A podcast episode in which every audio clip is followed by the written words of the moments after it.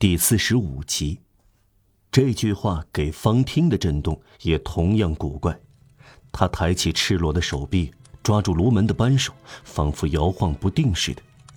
他环顾四周，开始低声说话，好似在自言自语：“放走，让我走，我不去坐六个月监狱了。谁这样说的？不可能说出这样的话。我听错了，不可能是这个魔鬼市长说的，是您吗？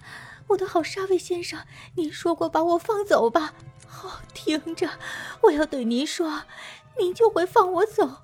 这个魔鬼市长，这个老无赖市长，一切都是他引起的。你想想，沙威先生，他把我赶走，因为一伙婊子在车间里风言风语，把一个老老实实干活的可怜姑娘解雇，这不是太狠了吗？于是我挣的钱不够，各种厄运纷纷来了。首先，这些警察局的先生应该改进一下工作，监禁监狱里的包工头损害穷人。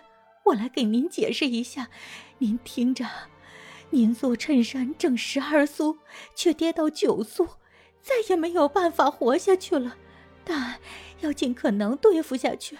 我呢，我有小科在的，我不得不变成一个坏女人。现在您明白了。正是这个无赖市长作恶多端。后来我在军官们聚集的咖啡馆门前，踩他那位布尔乔亚先生的帽子，而他呢，他用血团毁了我的连衣裙。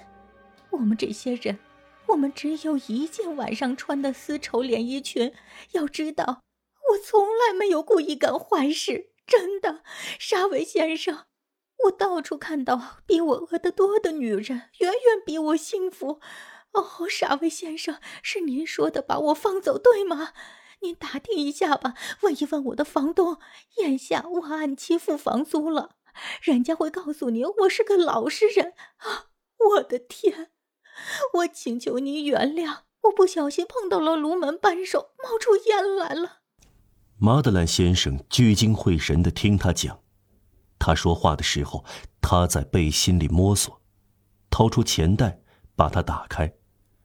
钱袋是空的，他把钱袋又放进袋里。他对方听说：“刚才您说欠多少钱？”方听只看着沙威，这时转过身来：“我在对你说话吗？”然后他对县警说：“你们说吧，你们看见我怎样捶他的脸吧？啊！”老恶棍市长，你来这里想吓唬我，但我不怕你，我怕沙维先生，我怕善良的沙维先生。这样说着，他转向警官。要知道，警官先生，情况讲清了，应该公正。我明白您是公正的，警官先生。其实非常简单，一个男人恶作剧，把一团血塞进一个女人的背部，这是要让军官们发笑。人总要找点什么开开心。我们这些人，我们是给人取乐的，就是这样。再说，您，您来了，您不得不恢复秩序。您把有错的女人带走，不过，您心地好，经过考虑，您说放走我，这是为了小姑娘，因为坐六个月的牢，这就会妨碍我抚养我的孩子。不过，别再闹事了，坏女人。哦，我不再闹事了，沙维先生。现在不管怎样戏弄我，我也不再动一动。要知道，今天我叫喊是因为弄得我很难受。我一点没有料到这位先生用血塞我。另外，我对您说过，我身体不太好，我咳嗽，我胃里好像有一只球在烧我。医生对我说要照顾自己啊，啊，摸一摸吧，伸出您的手，不要怕，在这里。他不再哭泣，他的声音是柔和的。他把沙威粗糙的大手按在自己白皙细嫩的胸脯上，他微笑着望着他。突然，他匆匆整理一下凌乱的衣衫，捋平连衣裙的皱褶。他在地上爬的时候，连衣裙几乎翻到膝盖处。他朝门口走去，一面友好的点点头，低声对陷阱们说：“孩子们。”警官先生说过放走我，我走了。他将手放在门栓上，再走一步，他就来到街上。直到这时，沙威一动不动地站在那里，眼睛盯着地上，身体侧着，在这个场合里，仿佛一尊挪动过的雕塑，等待人们把它放在某个地方。门栓的声音唤醒了他，他无比威严的抬起头来。权力越低，这种表情就越可怕。在一头猛兽身上就越凶恶，在一个微不足道的人身上就越残忍。中士，他叫道：“你没有看到这个娘们要走吗？谁对你说让她走的？”“是我说的。”马德兰说。方汀听到沙威的声音，颤抖起来，放下门栓，就像小偷放下偷走的东西。听到马德兰的声音，他回过身来。从这时起，他不发一言，甚至不敢自由自在的喘气。他的目光从马德兰转到沙威，再从沙威转到马德兰，要看是哪一个说话了。显然，沙威必定是到了俗话说的怒不可遏的地步，才敢在市长催促放走方汀以后，像刚才那样斥责中士。他竟至于忘了市长先生在场吗？他终于在心里说：“当局不可能做出这样一个命令。市长先生不用说，大概指鹿为马了，或者是面对两小时以来他目睹的荒谬行为，他心里想必须做出最后的决断。小人物必须成为大人物，警官要成为行政长官。”警察要变成法官吗？在这惊人的过激行为中，难道秩序、法律、道德、政府、整个社会都体现在沙威的身上吗？无论如何，当马德兰先生说出“是我的”时候，大家刚刚听到时，只见沙威朝市长先生转过身来，脸色苍白，表情冷酷。嘴唇发青，目光绝望，全身难以察觉的颤抖着，而且未曾见过的是，他说话时目光低垂，但声音坚决。市长先生，这样做是不行的。怎么？马德兰先生说：“这个臭女人侮辱了一个有产者。”警官沙威。马德兰先生声调和缓、平静的又说。听着，您是一个正直的人，我跟您解释绝不费事。真实情况是这样：您带走这个女人时，我正好经过广场，那里还有一些人。我打听了一下，了如指掌。不对的是那个先生，按警章办事，他倒应该被逮捕。沙威又说：“这个臭婊子刚才侮辱了市长先生，这只关系到我。”马德兰先生说。对我的侮辱，也许只关我的事，我愿意怎么处理都行。我请市长先生原谅，对市长的侮辱不关市长的事，要由司法来管。警官沙威，马德兰先生反驳说：“第一位的司法是良心。我听到了这个女人的一番说话，我知道自己所做的事。而我呢，市长先生，我不明白我看到的事。”那么，您服从就是了。我服从我的职责，我的职责是要把这个女人关进六个月。马德兰先生温和的回答：“听好了，他一天也不进监狱。”听到这句决断，沙威大胆的叮嘱市长先生，以一种始终极其尊敬的声调对市长说：“我抵制市长先生，感到很遗憾。”这是我生平第一次，但请允许我指出，这是我职权范围之内的事。既然市长先生要这样，我再来谈那位先生的事。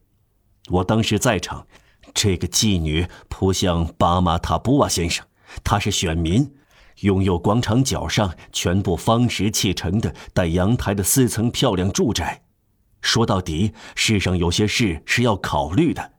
无论如何，市长先生，街头警察的事与我有关。我扣留方婷这个女人。这时，马德兰先生抱起手臂，说话的严厉声调，城里还没有人听到过。您所说的事归保安警察管。根据刑事诉讼法第九条、第十一条、第十五条和第六十六条，我是这类刑事的审判官，我命令释放这个女人。沙威想做最后一次努力，可是市长先生，我提醒您注意。一七九九年十二月十三日，关于擅自拘捕法令第八十一条。市长先生，请允许。别说了，但是，出去。马德兰先生说：“沙威像个俄国士兵，站着迎面当胸挨了一击。他向市长先生鞠躬道地，走了出去。方汀从门口让开，惊讶的看着他走过去。他也受到异常的震动，可以说，他刚才看到两种相反的力量在争夺自己。他看到眼前两个人在搏斗，他们掌握着他的自由、生命、灵魂和孩子。其中一个人把他拖向黑暗，另一个人把他拉回光明。这场搏斗通过他的惊恐扩大而显示出来。他觉得这两个人好像是巨人，一个说话像他的魔鬼，另一个说话像他的守护天使。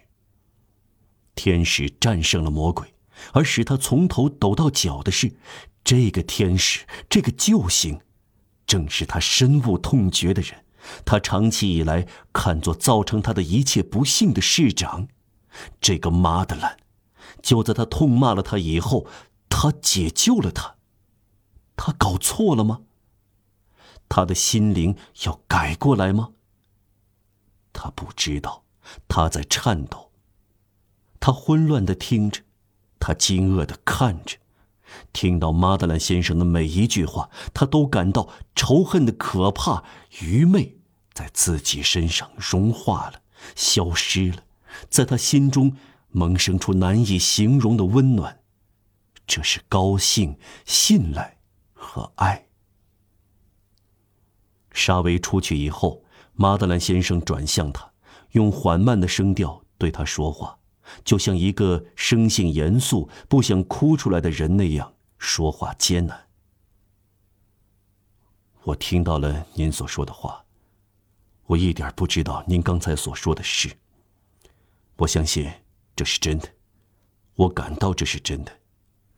我甚至不知道您离开了我的车间，为什么您不来找我？这样吧，我来付清您的债务，我派人领回您的孩子，或者您去找他。您生活在这里，巴黎，或者您愿意去的地方，我负担您和您的孩子的生活费用。如果您愿意，您就不必工作了。您所需要的钱我都给您，您重新获得幸福。同时成为正派的人。听着，甚至我当即向您宣布，如果您所说的全部属实，我也并不怀疑，那么您在天主面前始终是贞洁和圣洁的。哦，可怜的女人，可怜的方汀实在忍不住了。领回科赛特，摆脱这种卑污的生活。同科赛特一起过上自由、幸福、富裕、体面的生活。突然看到在他的苦难中展现天堂般的现实，他惊愕的望着这个对他说话的人，只能发出两三下哽咽声。他的双膝弯下来，跪在马德兰先生面前，他来不及制止，感到他拿起他的手。嘴唇按在上面，随后，方听昏厥了。